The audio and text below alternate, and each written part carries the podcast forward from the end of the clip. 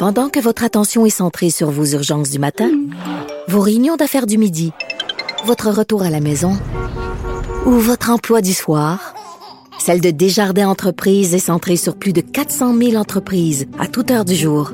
Grâce à notre connaissance des secteurs d'activité et à notre accompagnement spécialisé, nous aidons les entrepreneurs à relever chaque défi pour qu'ils puissent rester centrés sur ce qui compte, le développement de leur entreprise. Il connaît tous les dessous de la politique. Chef du bureau d'enquête de l'Assemblée nationale. Antoine Robitaille. Là-haut sur la colline. Là-haut sur la colline.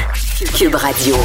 Bon lundi à tous. Aujourd'hui à l'émission, le prof Taillon nous propose une chronique constitutionnelle audacieuse, une sorte d'article 23 pour les nuls. Cet article clé de la Charte fédérale garantit le droit à l'instruction dans la langue de la minorité là où le nombre le justifie. Il ne peut être contourné par aucune disposition de dérogation, ce que nous appelions jadis, euh, mais de façon erronée, clause nonobstant. Et cet article 23 est interprété de manière de plus en plus ample par les tribunaux, ce que les communautés anglophones du Québec tenteront par tous les moyens d'utiliser dans la prochaine année. Mais d'abord, mais d'abord, c'est l'heure de notre rencontre quotidienne avec Rémi Nadeau. Cube Radio. Les rencontres de l'heure. Rémi Nadeau et Antoine Robitaille. La rencontre Nadeau-Robitaille. Et bonjour Rémi Nadeau, Bonjour Antoine. chef de bureau parlementaire à l'Assemblée nationale pour le journal et le journal. On reparle de laïcité et assez intensément, n'est-ce pas?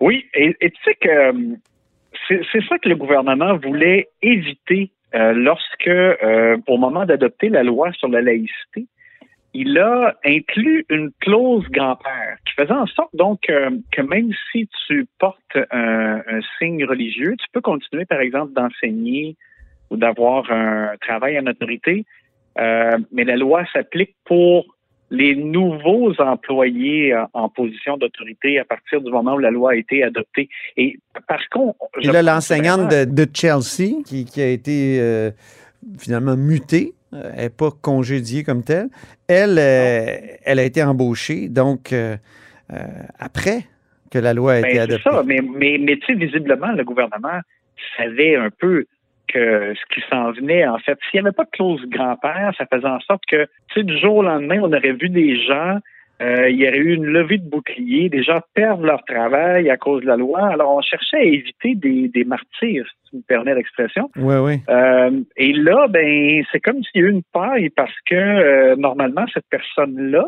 donc l'enseignante en, en Outaouais, aurait pas dû être embauchée comme enseignante en troisième année primaire, là, parce que c'est là euh, qu'elle enseignait euh, en portant un hijab parce que ça contrevenait à la loi. Donc, il y a eu comme une faille du centre de service scolaire. Ils ont dû la mettre euh, parce que François Legault, euh, lorsqu'il a été questionné là-dessus, a dit ben il aurait- cette dame aurait pas dû être embauchée dans les circonstances.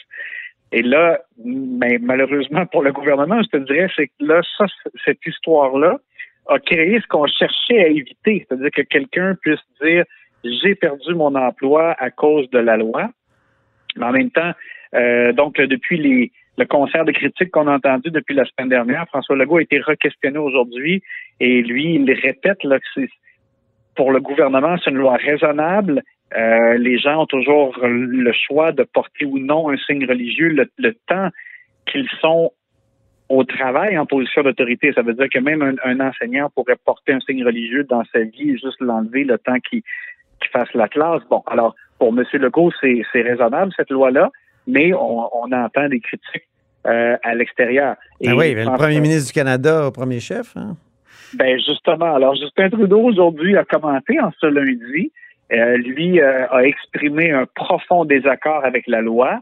Euh, donc là, il, il, il a dit ce, ce n'est plus théorique là le, la possibilité là, de, de qu'il y ait des, des pertes d'emploi là-dessus. Et euh, il, il a fait une citation là, très forte.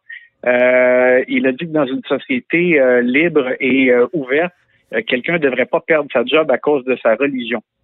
Alors, euh, on peut vraiment dire donc euh, il y a de la pression aussi à l'intérieur du Parti libéral du Canada pour que euh, le gouvernement fédéral même conteste euh, euh, la loi. M. Trudeau a dit qu'il n'avait pas l'intention de le faire parce que justement, il veut pas que ça devienne comme un enjeu euh, du fédéral qui fait une intrusion dans les, compétences euh, du Québec.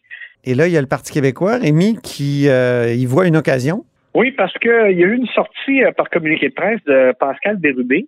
lui demande, dans le fond, que les partis s'unissent et d'une même voix dénoncent les, euh, l'intolérance du Canada anglais ou les euh, et, les risques dans le fond d'ingérence du gouvernement fédéral. Euh, je suis pas sûr que ça va marcher évidemment parce que du côté de Québec solidaire, euh, dans leur rang, il y a, il y a vraiment une frange qui déteste la loi 21 au point de, la qualifier de loi raciste. On l'a entendu quelques reprises dans leur congrès récemment. Et ça, ça place donc Québec solidaire dans une position un petit peu délicate à ce sujet-là.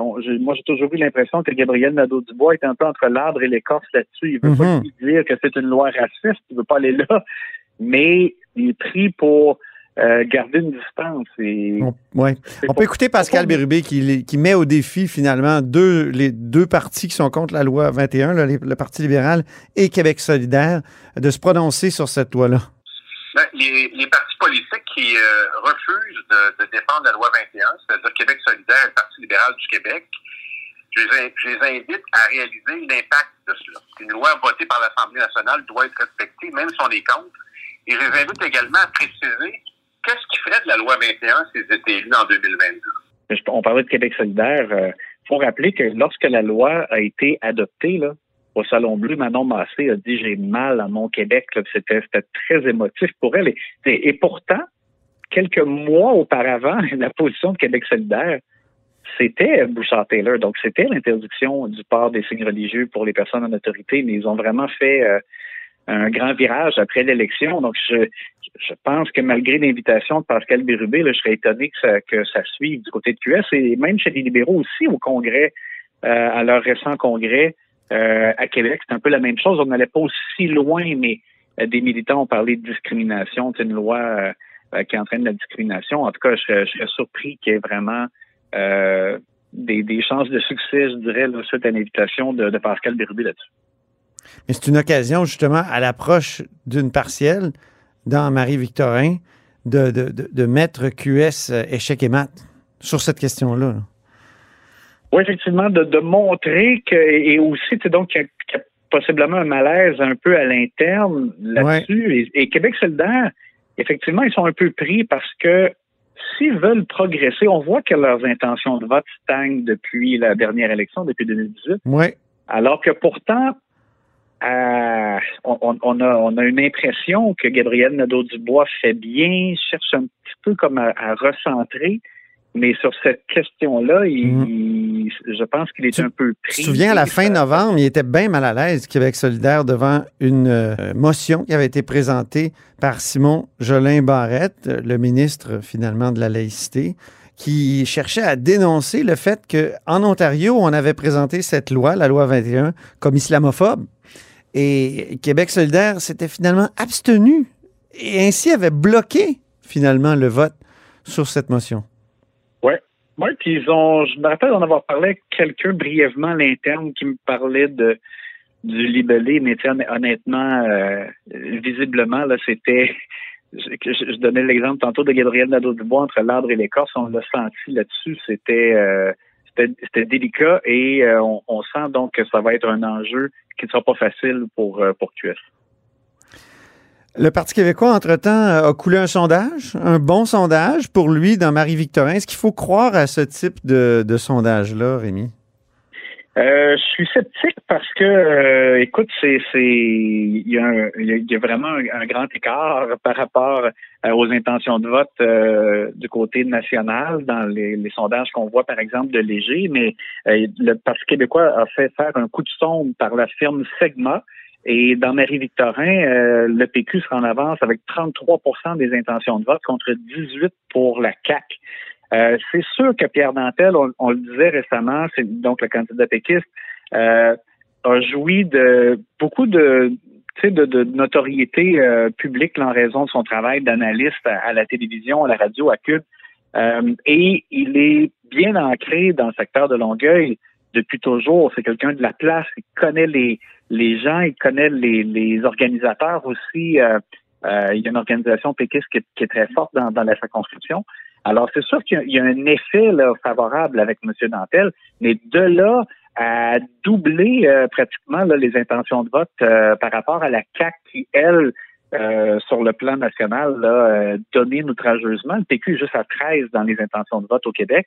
Donc, c'est sûr que je suis un peu étonné. Il faut dire que la CAC n'a pas encore annoncé son ou sa candidate. On, parle beaucoup d'une volonté qu'il y ait une candidate pour la CAC. On parle de Sarah Beaumier, qui, qui, était, qui est comme présidente du parti. Oui, il était question d'elle, euh, puis en même temps, elle a cherché, euh, tu sais, a, pas voulu écarter parce qu'elle semble dire oui, la politique, ça l'intéresse, mais en même temps, elle, elle, a mis beaucoup de nuances en disant qu'il n'y avait pas eu de discussion euh, comme telle pour une candidature euh, rapide. Mm-hmm. Je sais pas, finalement, on va apprendre que c'est elle. Mais donc, c'est ça. Ça, ça sera peut-être aussi un peu un facteur, mais je pense qu'au-delà de ça, là, on parle bon quand même d'un sondage qui avait un échantillon de 300 personnes. C'est pas c'est pas rien, là. Euh, tu sais, je ne veux pas non plus discréditer le, euh, le, le, le, sondage qui a été fait, mais je pense quand même qu'il faut le prendre avec un gros grain de hmm. sel. J'ai euh, parlé à Pierre Nantel, moi, la semaine passée, ici, à la haut sur la colline, puis il est tanné un peu que les médias lui disent que le PQ est cuit. Écoute bien ma question, puis sa réponse. Vous êtes euh, un adepte de Saint-Rita, alors, euh, la patronne des causes désespérées? ben voyons donc, pas du tout. Je non? Pense, ben non. Je Plusieurs personnes pensent ça du Parti québécois, là, que ça va tellement ben, pas bien. Je, pense que euh, c'est comme une, tendance de, de, l'aborder toujours sur cet angle-là. Alors que moi, je peux dire que vraiment, pour moi, c'était vraiment un retour au bercail. je suis revenu dans le parti qui m'a vu grandir politiquement. je me suis intéressé à la politique dès que j'étais plus jeune, en 76. Je me souviens, j'étais au centre Paul puis j'ai demandé à un camionneur ah de tirer sur son klaxon, puis c'était... c'est mon école politique, c'est... Donc, c'était Pierre Nantel, euh, ici à la haut sur la colline, la semaine passée. Euh, maintenant, parlons, troisième sujet, de la brèche historique euh, qui met en péril nos données, Rémi. Oui, et on n'a pas fini d'en entendre parler, Antoine. C'est malheureusement. J'entends brèche informatique. oui, oui, ben oui, brèche informatique. On n'a pas fini d'en entendre parler. J'allais dire, malheureusement, dans le monde dans lequel on vit, ça, va arriver euh, dans les prochaines années encore. Euh, c'est en fait, c'est que pour l'instant, Éric Kerr est en train, euh, avec les spécialistes du gouvernement, de passer au crible tous les sites du gouvernement, mais ça veut dire qu'ils ont été fermés au cours de la fin de semaine en raison donc de cette brèche-là, une brèche de, sécurité. Euh, pour l'instant, pas d'attaque décelée. Là, vous allez me dire, OK, mais c'est quoi la différence entre une brèche et une attaque? une brèche, c'est qu'on a constaté, dans le fond, que par euh, un logiciel, dans un certain programme, si tu veux, euh, il y avait possibilité que quelqu'un de mal intentionné puisse euh, s'infiltrer dans un système et, euh, par exemple, extraire des données euh, personnelles ou même changer, par exemple, la programmation et euh, foutre le bordel dans, le système informatique, par exemple. Euh, Je vais te donner un exemple. J'ai essayé d'aller voir des données sur le site du directeur général des élections tout à l'heure, puis non, c'est non disponible. Ben, ben c'est ça. Alors là, c'est sûr que là, le, problème, c'est que le, le temps que ça va prendre, ça, c'est pas encore clair. Euh, et donc, en attendant, ça paralyse des sites. Il y a des sites qui sont, la, la grande majorité, en fait, sont, sont pas disponibles. Eric Kerr nous dit donc qu'aujourd'hui, euh, ils ont commencé à remettre en service certains sites les plus sensibles. Donc, j'imagine qu'on y va au plus urgent. Et après ça, ben, par ordre d'importance euh, décroissant. Mais ça pourrait être long, surtout que, comme tu sais, la pénurie de main-d'œuvre frappe partout. Elle frappe aussi à l'informatique au gouvernement. Oh non, ah oui. où je rappelle qu'il y a 100 postes non comblés, c'est pas des farces. Euh, alors, euh, donc, le temps que ça va prendre pour repasser tout ça au peigne fin, euh, ça peut être long. Et c'est sûr que donc, ça va priver des gens de services sur Internet, du moins. Donc, est-ce que des gens vont être obligés de se présenter sur place pour obtenir certains services ou pour certaines transactions avec l'État euh, au cours des prochains jours? C'est possible.